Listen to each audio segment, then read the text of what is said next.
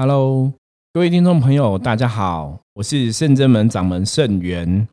今天我们想来跟大家聊聊的是关于灵修灵动这一件事情。那灵修什么叫灵修？一般来讲，白话解释叫灵性的修行。哈，修行这件事情，我曾经讲过，如果你要踏入灵修的话，你一定要碰到你的灵魂。在灵魂的部分来讲，我们的定义就是包括所谓的本灵。元神，你原来最初的灵魂的能量，吼，就是这个灵魂，吼，灵修讲的是这个灵。那关于这个灵，其实各门各派，东方西方都有非常多不同的解释。这个部分我们以后有机会可以慢慢来认识。可是以现在这个逻辑来讲话，圣真门所讲的灵，就是指你的自信本灵，吼。如果一般人来讲的话，就是指你灵魂的这个灵，吼，灵魂的意思。这个零代表什么？代表宇宙刚开始，你的能量一开始存在最原始、最初、最源头的你的这股能量体，这指的就是本灵。那一般灵修来讲的话，就是灵性的修行。圣者们的修行来讲，也是以修行本灵为主。为什么我们会特别强调修行本灵为主？因为灵魂的能量，哈，有些时候我们有讲修行的部分，我们讲外灵或是本灵，哈。有些人的灵修，他可能是跟外灵接触比较多，那你就要去判断了，这个外灵是所谓的神还是所谓的鬼，那个就有很多状况要特别注意。所以灵修的部分来讲的话，如果你一直接触的都是你的本灵哈，本来的你，本来的你的元灵或元神的话，基本上我一直讲灵修不会有太大的问题。可是，如果你接触的是外灵的部分的话，那你就要很小心了。因为外灵的部分，如果你碰的是神的部分，当然也没有太大问题嘛。可是，如果你碰的是鬼啊，或者说其他的妖魔、妖精啊、妖怪等等的，那可能就会有一定的风险存在。早期啊，圣元在接触灵修的时候，很多朋友都会特别提醒我说：“你不要接触这样的修行方法。”然后他们的立论点是因为说。灵修，你如果修的不好的话，可能会走火入魔，可能会精神异常哦，变成神经病。那我接触灵修到现在，其实已经有二十几年的时间。这期间，其实也有人曾经问过我说：“诶，他看过很多人接触灵修，可能修偏了，然后走火入魔，或是修到精神异常。那为什么我都没有遇到类似的问题？”其实，故中差别最重要的是。你如果从事灵性修行的功课，就是我们讲的一般现在民间信仰讲的，或是道教讲的灵修的这个法门的话，你要特别注意，要注意什么？通常我遇到很多走偏的，或者说真的修的很辛苦啊，然后不对啊等等的问题，大多数都是因为在这个修行的过程当中，特别想要求的一个所谓的神通。换句话说。如果你是真的很专注在修行的功课，在恢复自己灵性、灵魂本来会的东西，那你在修行的过程中，其实你是放空的，没有特别想要去求到什么神通，或者特别想要去求到什么感应，这样的一个状况，才能让你在灵修的过程中，其实不会受到这些外在的干扰跟影响。所以我常常讲，修行法门其实不只有灵修而已，哈，不只有灵修有这种问题。你做任何的修行法门，如果你心里想说我要有神通，我要有法力，你有这样的一个欲望存在啊，这个重点是这个东西如果是一个欲望，你有这样一个欲望存在的时候，你自然就会容易感召到不好的灵靠近。我们刚才讲嘛，灵修其实修的是灵性的部分，所以如果你修的不是自己的灵性，你不是启迪自己的灵性，你反而去修到所谓的外灵的时候啊，那那个时候风险就会存在。因为外灵的靠近，如果我们今天才刚开始接触修行，我们也没有清楚的智慧去判断这个外灵的能量是好还是不好，或是这个外灵它的来源是从哪里来，然后它是怎么样的一个情形，这个状况如果大家都不是很了解的话，自然而然你没办法判断这个外灵的部分，你就会存在一定程度的风险。所以灵修基本上来讲，只要你没有特别的欲望产生，想要求得神通。理论上来讲，跟了一个正确的老师指导，跟了一个正确的法门指导，然后应该都不会有太大的问题哦。正源在真正门的十几年的过程当中啊，其实我们已经培养出非常多的学生弟子在从事灵修灵动这个事情。然后我们也没有太大这样的问题存在。最主要是因为你们心里没有其他的欲望，你没有所谓的我想要求得神通，然后我想要求得神通的用意是我想让别人觉得我很厉害。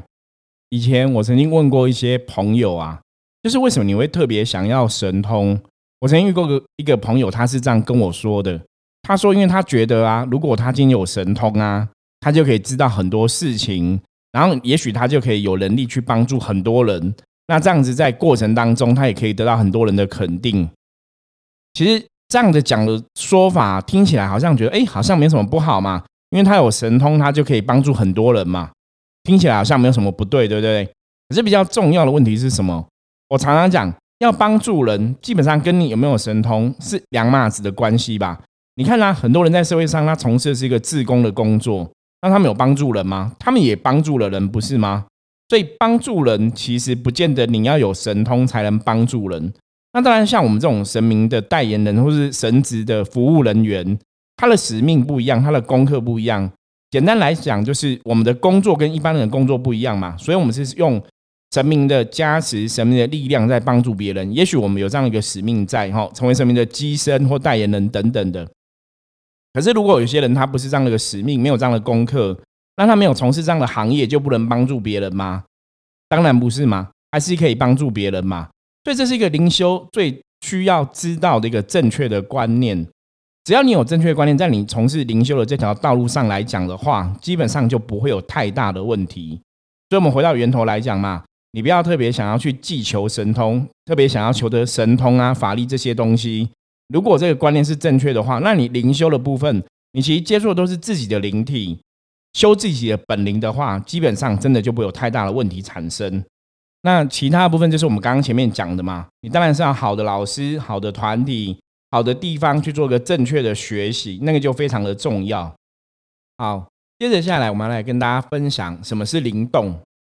灵动这一些事情啊，基本上来讲就是灵的运动嘛，就是一样，你修的是本灵，本灵它会去运动，所以灵动动的部分是你的灵在动，而不是你的人在动。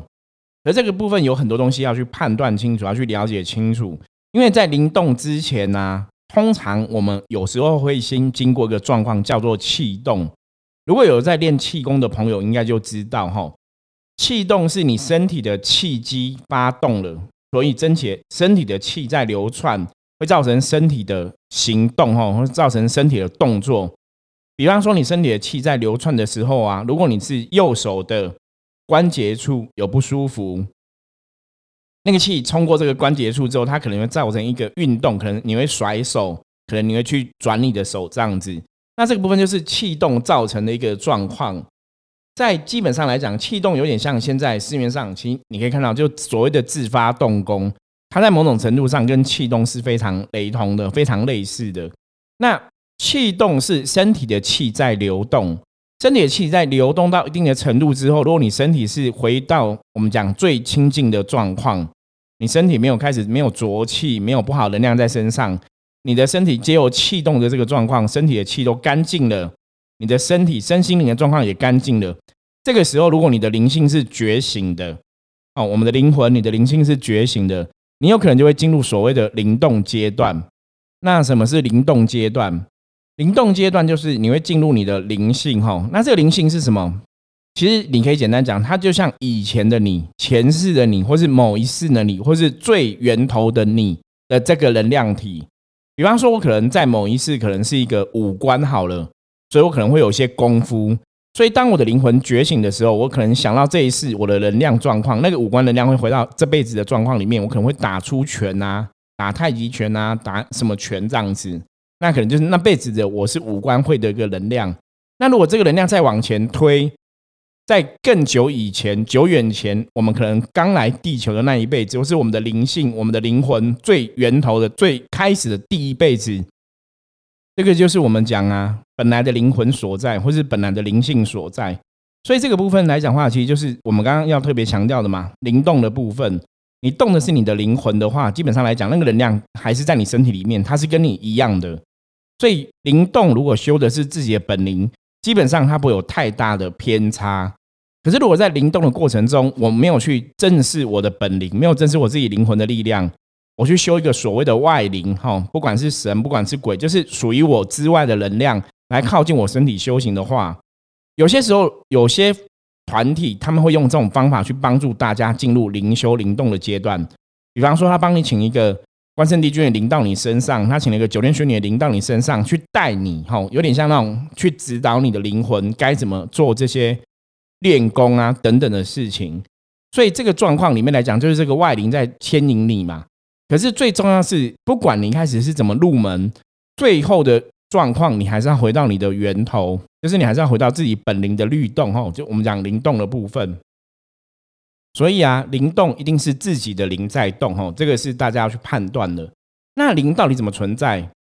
以前带我的师兄哈，他曾经讲过的例子，他说，比方说我现在讲话，我突然鼻子很痒，想要去抓鼻子，或者我在讲话过程中，我突然背很痒，我手想要往后伸去抓背。他说：“你这个动作，随着你身体的一些反应，你产生了一些动作，这可其实就是灵魂的意识。那为什么可以这样讲？因为灵魂基本上就存在我们身体里面嘛。我们的身体是一个肉体，这个肉体基本上来讲就是一个承载的东西的一个状况。那这个肉体必须里面有灵性，哈，有软体这些东西在运行，肉体才会产生它的作用。所以灵的运动，基本上来讲，大家一定会有感觉，因为灵就在你身体里面。”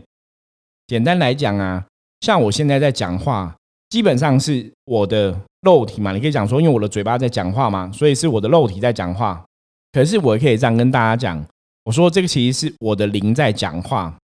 因为我的灵透过我这个肉体在讲出他想要讲的话。那为什么可以这样子说呢？因为我们在修行的过程中，让我的灵跟我的肉体合而为一，这是一般我们讲的所谓的合一。因为你让你的灵跟你的肉体合为一，所以你的灵动，其实你灵在动，就是你肉体在动；你肉体在动，也是你的灵在动。所以当他们两个如果可以合而为一，合得很好的时候啊，你的能量就会是怎样？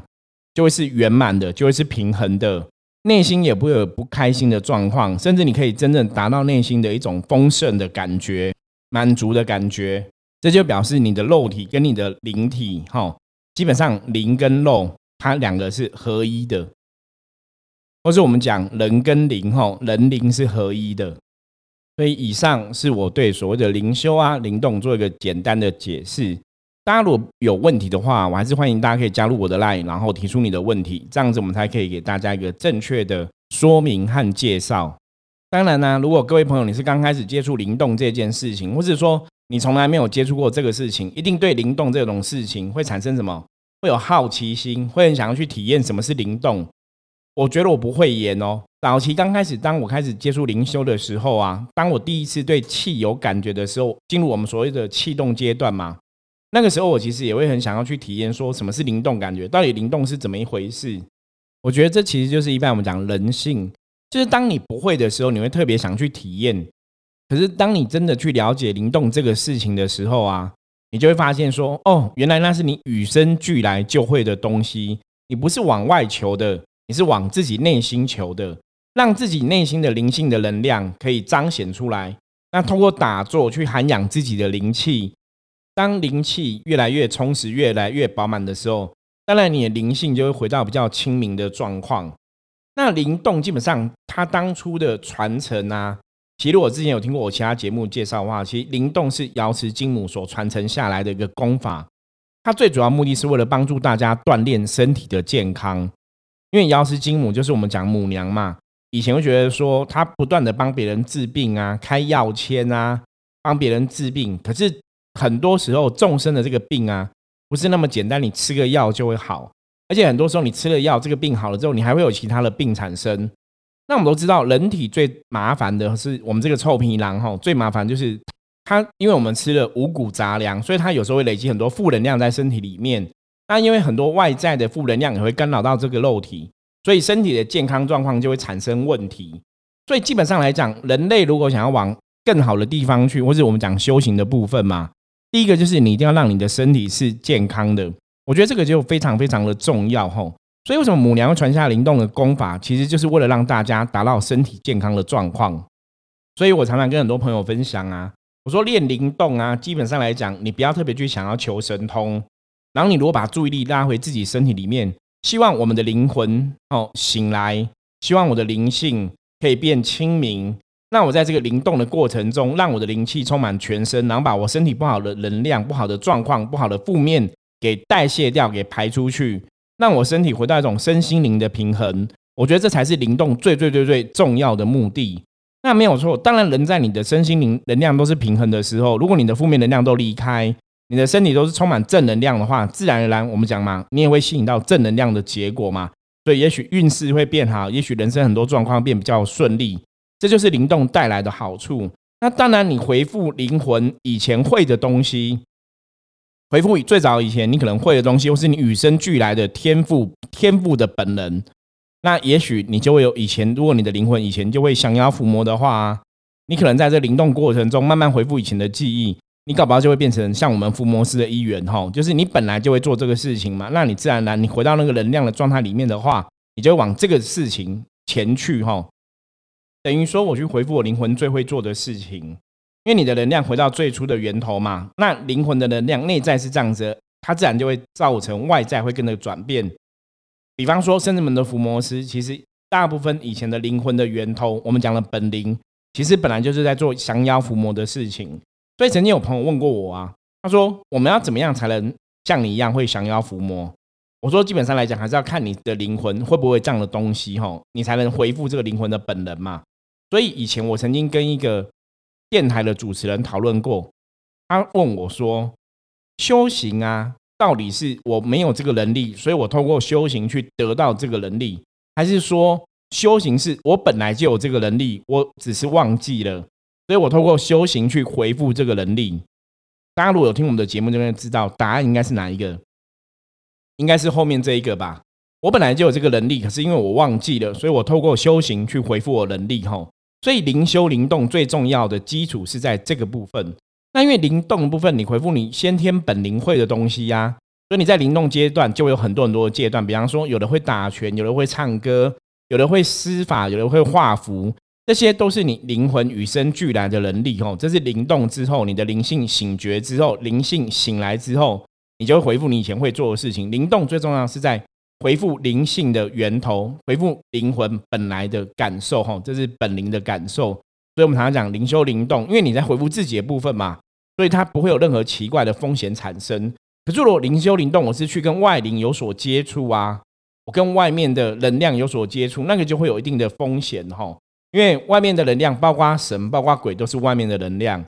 所以如果你碰的是神，那可能还好一点。可是如果你碰的是鬼，或者是说你其实今天在修行灵修的过程中，你在灵动的过程中，其实你还没有足够智慧去判断说你接触到能量是什么样能量化。这个时候如果又没有。了解的人，然后指导我们、带我们，那其实就会产生某种程度的风险，哈。所以这是要特别提醒大家部分。早期呀，自从我在仙山，我们讲过嘛，一颗子弹打中之后啊，其实那时候我的灵气就被开启了，哈。我觉得灵性可能在那时候能量也被开启了，所以那时候对灵魂的感觉就更为强烈。因为之前呢，灵气子弹这个状况，基本上来讲，真的是非常的神奇。所以一开始啊，我那时候就非常热衷去做灵修啊，或者打坐这个事情。那早期在做这些事情的时候啊，因为我修行的庙宇嘛是在南部，那时候是在高雄旗山，而我自己是台北人，所以以前都要从台北让到南部啊。我每次其实是安排去南部，可能练功啊、打坐啊之类的，我就会安排个可能两天或三天的时间哦，因为你这样我会有比较多的时间可以在庙里面打坐或练功。那早期其实我吃小时候，我从小就是那种坐车会晕车很严重的，所以我那时候每次去南部啊，坐车第一个就是有可能会晕车嘛。然后我也曾经从南部上，我只要一上公车哦客运，然后一上客运我就开始吐，就以前身体真的比较不好，所以我其实从小到大我养成了一个习惯，就是我其实一直都不是很喜欢出远门。可是因为之前在接触灵修的部分，其实还蛮特别，就是。那种东西真的是你从内心深处有一股力量。你虽然知道说你可能坐车会晕车会不舒服，可是你就还是想去。大家了解我的意思吗？我本来其实是很害怕去做客运啊，然后做这种长途的旅行的。可是因为早期在接触灵修灵动的时候，其实你对灵魂的感觉越来越敏锐了，你就很想去体验说那到底是怎么一回事。所以包括以前一开始南部的庙宇，如果说他们安排什么游山或是会灵的这个活动啊，三天两夜之类的。我都会去参加，所以那时候我们可能就台北北中南就很多很多地方，在早期我二十几岁接触灵修的时候，我大概都去过一些庙宇啊，然后去会灵。那什么是会灵？会灵其实从这个讲法来讲哦，它就是灵魂哦，灵性跟灵性的召会。就是如果你会灵动，对方也会灵动，你在这个彼此的练功当中吼，比方说灵动的切磋当中，你会提升你灵性的力量。为什么？因为你遇到你认识的人，遇到你认识的朋友，遇到你认识以前的师兄弟等等的，或是你以前跟你有缘的人等等，这个灵性的能量就会被怎样？你会回复你的记忆，会加强你回复记忆，哈。所以会灵如果是跟人造会，就跟人灵动的造会，那是一种方法。另外一种就是我们宗教上讲的，或是说民间信仰讲，我们在灵修派里面特别讲的就是，我去跟这边的神佛造会，或是我跟这个地方的灵气造会，哈。那透过这个神佛，透过这个地方的灵气，去唤醒我们灵魂的能量，主要目的地在这边。所以灵动灵修。多少还是会经过所谓会灵的这个阶段，那只是说我们会比较强调是，你还是要知道我会灵，今天要会什么嘛？那为什么要做这个事情？就是说，圣至门的教法里面来讲，灵动灵修这种事情，一直以来你都要知道说，你为什么要做这个事情？做这个事情意义是什么，或是它的道理是什么？我们很强调说，在修行的过程中，大家要有足够的智慧去判断，不是不是你去感觉哦，而是你的人要真的有知知识。你能真的去了解这个东西，然后去判断这个东西，我觉得这是深圳门的伏魔师我们的训练过程里面会一直重复跟大家讲的。你要真的懂，而且你要具够足够的知识，这才是修行最重要的目的。因为这样你才会有一个正确的观念，知道说我现在修行，我第一步要怎么做，我第二步要怎么做，然后怎么样让自己可以处在一个安全的状况里面，然后去提升自己的灵性，提升自己的灵魂能量。以前早期的灵修啊，我刚刚讲嘛，我几乎全台湾很多地方都去过。那那个时候就是在每个地方其实就会有灵动的阶段嘛，就开始可能灵性比较敏感，然后去灵修会灵的时候，你可能就会哎开始会有一些灵动状况。那每次灵动我都觉得很有趣，甚至你可以说很好玩，因为每次灵动其实你真的会觉得很特别。那个明明就是有一股力量，你会感觉到很强烈。像我以前每次灵动啊，身体都会充满电。而且真的都是从丹田开始，就会全身都很电这样子，然后你就会电到说，你就会开始动。那个动也不是你自己在动，因为我的感觉是比较强烈，就是我有很强的电的感觉，很强的气感。哦，我还记得我最早的一次灵动，哈，就是在以前的庙宇里面跟大家这样一次在灵动的时候，那时候其实是很多师兄姐都在灵动了，然后我在旁边看嘛，因为刚开始初学，你也不晓得说我现在可不可以。加入大家灵动的阶段，然后去造会、去会灵这样子，可是就看到大家在灵动的时候，你你就觉得你手很正，然后很电，然后我手已经变成那种龙爪的形态哦。因为在灵修过程里面，我们还要讲龙凤这个概念，龙凤的概念本灵是怎么样？我们之后再找一集来特别解释。好，我们现在就先继续讲这样故事。就是我那时候手已经变成龙爪形态，所以是我很想要灵动。然后那时候我师兄就喊我的名字说：“哎，你怎么没有来前面？”就一喊，你知道吗？我就冲出去了，而且我冲出去之后，因为很想动嘛，所以那个动那个气灵气的串流啊，灵气在你身体里面流窜那个状况是非常快的，所以快到说我无法控制。那个时候动作很快，然后我的脚因为鞋子还没有穿好啊，我的鞋子就飞出去了，就很尴尬。可那时候灵动整个动完之后，其实你内心是非常嗨的哦，那种内心的开心跟满足，我觉得那个东西太神奇了，就是你没有尝试过，你怎么会？就从内心深处是你会非常开心，可是你在开心什么不知道。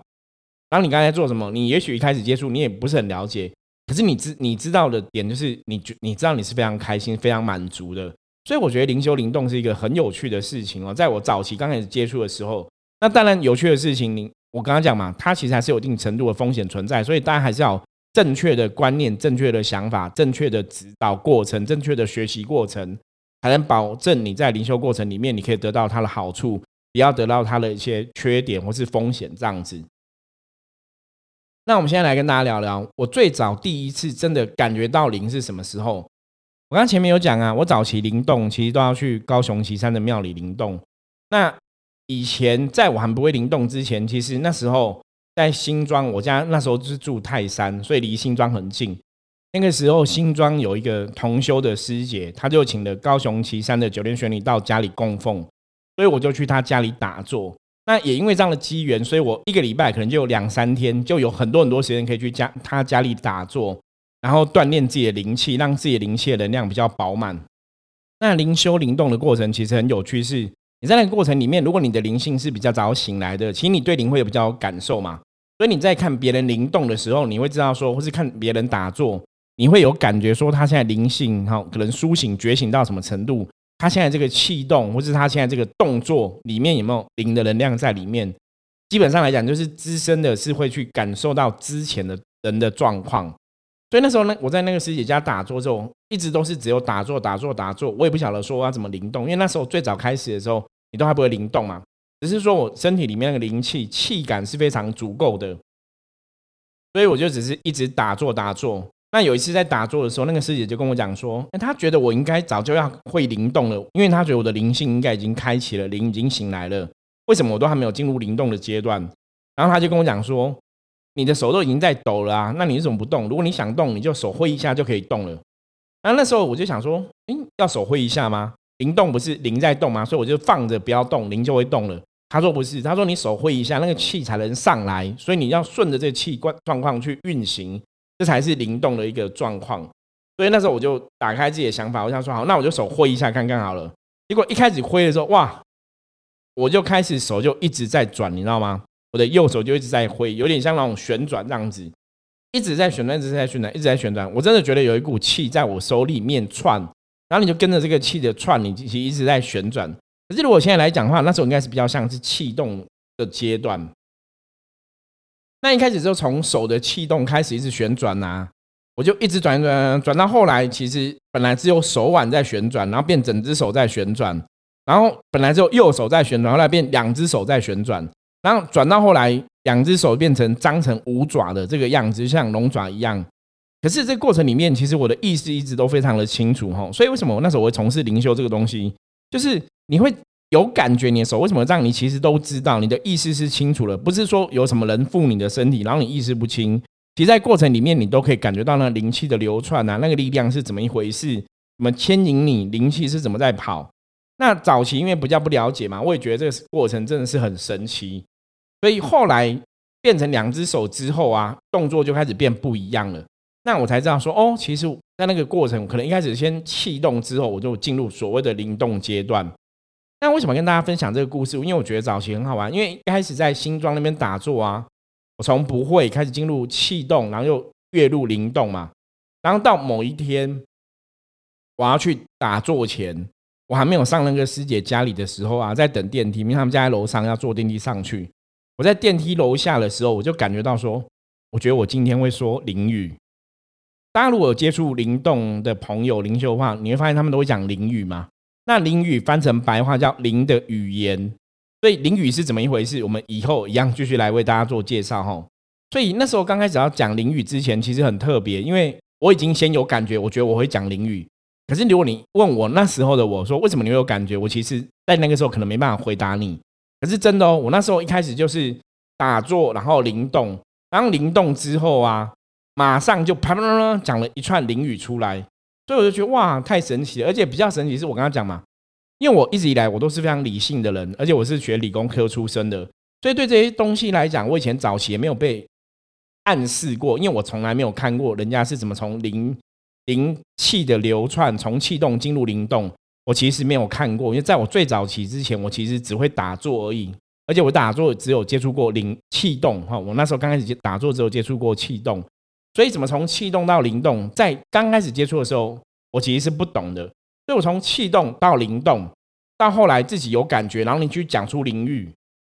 那这种过程其实是真的非常的特别，因为你自己心里其实都知道是什么什么什么感觉，而且你很清楚知道那是内心深处真的有一股力量存在，不是有人在操控我，不是有人在附身在我身上面吼，而且打了拳呐，他可能还是有某种拳法的感觉。那时候我有个朋友，他是那种人家讲天眼通，就是可以看到灵魂的能量，看到这个灵气的能量啊，看到神啊，看到佛之类的。他就看我在打拳的时候，他说：“你打是什么太极拳呐？你打是什么十八罗汉拳？”我说：“为什么你会知道我打十八罗汉拳？”他说：“看我在打拳的过程当中啊，那个天空就会有画面，就是一个动作，可能会有一张纸，就是第一式、第二式、第三式，有没有？就那拳法都会出来。所以他看我在打拳的同时，他在他的天眼里面同时看到这些拳法的那个功夫的图谱，你知道吗？就是那种拳谱哈，那就看到像武侠小说那种图谱一直出来，所以他觉得非常好玩。因为我那个朋友他其实也不晓得人家灵动是怎么一回事，他只是可以看到这个世界的一些东西。所以后来我就觉得说，哦，灵动，然后讲灵语。那到后来，所谓的你可能会写灵文等等等等等这些东西，他的确好像真的冥冥中有些道理存在，他好像冥冥中真的是跟我们的灵性有关系。因为为什么？因为你也没有学过这些东西嘛。就在这一辈子来讲，哈，我们从小读书长大，我们真的也没有学过这种东西呀。那为什么你会？而且最好玩是，当你一直写一直写，当你一直在讲的时候，你其实可以去推敲，可以去猜测，甚至你可以去理解。他写了什么？他讲了什么？那个能量是怎么一回事？所以透过这种东西，你慢慢接触，慢慢接触，这个才就是后来我常常跟大家分享嘛。我说能量基本上是要锻炼的，因为你一直去锻炼这个能量，你一直去用这个能量，这个能量它就会越来越明显，越来越清晰。所以能量如果你没有去运行的话，基本上它就会消失。哦，这个是我们在跟大家分享很多时候能量的部分，我们都有特别讲到的。所以灵修灵动啊，如果你是一直会灵动朋友，你常长时间没有灵动的话，那个灵动的能量基本上来讲，它也有可能会消退。所以像我们在练功的过程，为什么常常讲我们要练功？其实常常练功，你去运那个灵气，让灵气在你身体里面转动，才有办法维持你身体的身心灵能量的一种平衡，才有办法把一些负面能量给甩出去，然后让正能量留在你的身体里面。所以灵动后来你就变成说，它真的就是一个很重要的，在锻炼你的灵气，然后把负能量排除，把正能量找回来，哈，把正能量留在身体里面的一个很重要、很好的一个功法。那的确，我也在看很多以前的师兄姐在这个灵动过程中啊，他们以前可能有些人会抽烟，有些人会喝酒，可是你没有教他戒烟、戒酒，你没有教他戒烟。他可能在这个灵动、灵动不断的过程中，因为灵动，你是一直跟自信的光明的本灵接触嘛，最原始你的神圣的光明的你接触，所以你的能量就一直会被导正，所以他们自然而然就会怎样，你就会戒烟，自然而然就会戒酒。那不可能，本来你可能脾气不是很好，你自然而然你就会修正你的品性。所以我觉得这是一个灵动法门里面很神奇的地方，而且很特别的地方。因为当你在跟正能量接触久了之后，自然，你的一切行为都会回归到一个正能量里面。所以灵修灵动啊，我跟很多朋友讲，我说其实灵修灵动没有不好，不好是人的观念不正确，人的想法不正确，或是你特别想要神通，所以你把自己搞偏了，然后去感召到不好的能量。如果你灵修灵动，你是回到一个很正确的轨迹里面的话，基本上灵修灵动真的只会让你在这个过程里面得到越来越好的明心见性。得到越来越好的灵性可以清明哦，我觉得这个我想跟大家分享的部分。好，我们今天简单跟大家介绍一下灵修跟灵动这件事情。那主要是希望可以导正大家对于灵修跟灵动有个正确的观念跟正确的信仰。那当然，灵修灵动的这个事情，如果你是刚开始自己接触的朋友啊，基本上还是有一定程度的风险。所以，如果你对灵修灵动有兴趣，想要了解更多的话，欢迎。加入我的 line，然后留言给我，或是加我的 IG 吼，留言给我，跟我讲，然后以后有机会，如果深圳们有相关的这种灵修灵动课程，我们可以介绍大家可以了解一下。当然，如果你要从事灵修或灵动的话，你不一定要来圣真门，可是说你要从事这样的行为，基本上来讲，如果你是初学者，还是要有一个好的老师、好的团体、好的地方来教你吼，好的观念，这样子会比较好。如果你自己真的不了解的话，大家还是要小心吼。因为灵修灵动是把你灵性的能量打开，所以它会让你的灵光是不一样的。所以当你在练功的时候，你的灵光不一样，自然而然怎样，你就会吸引到不好的灵魂靠近。我举个例子来讲，那就有点像在一个很黑暗的状况里面，突然有人开一个灯，所以大家都会往那个地方看，你了解吗？所以灵动有些时候它是把你灵魂的力量打开，你的灵光会显现出来。那如果你在的环境是一个比较不好的环境，有负面磁场或是有鬼。它可能就被吸引过来，这就会有一定的程度的风险。所以灵动要去执行灵动这件事情啊，早期来讲，你还是要找一个好的能量磁场地方做灵动会比较安全。OK，以上就是我们今天跟大家聊的灵修灵动的部分。如果你有任何问题不了解的话，记得要敲我赖哦。我是盛元，我们下次见，拜拜。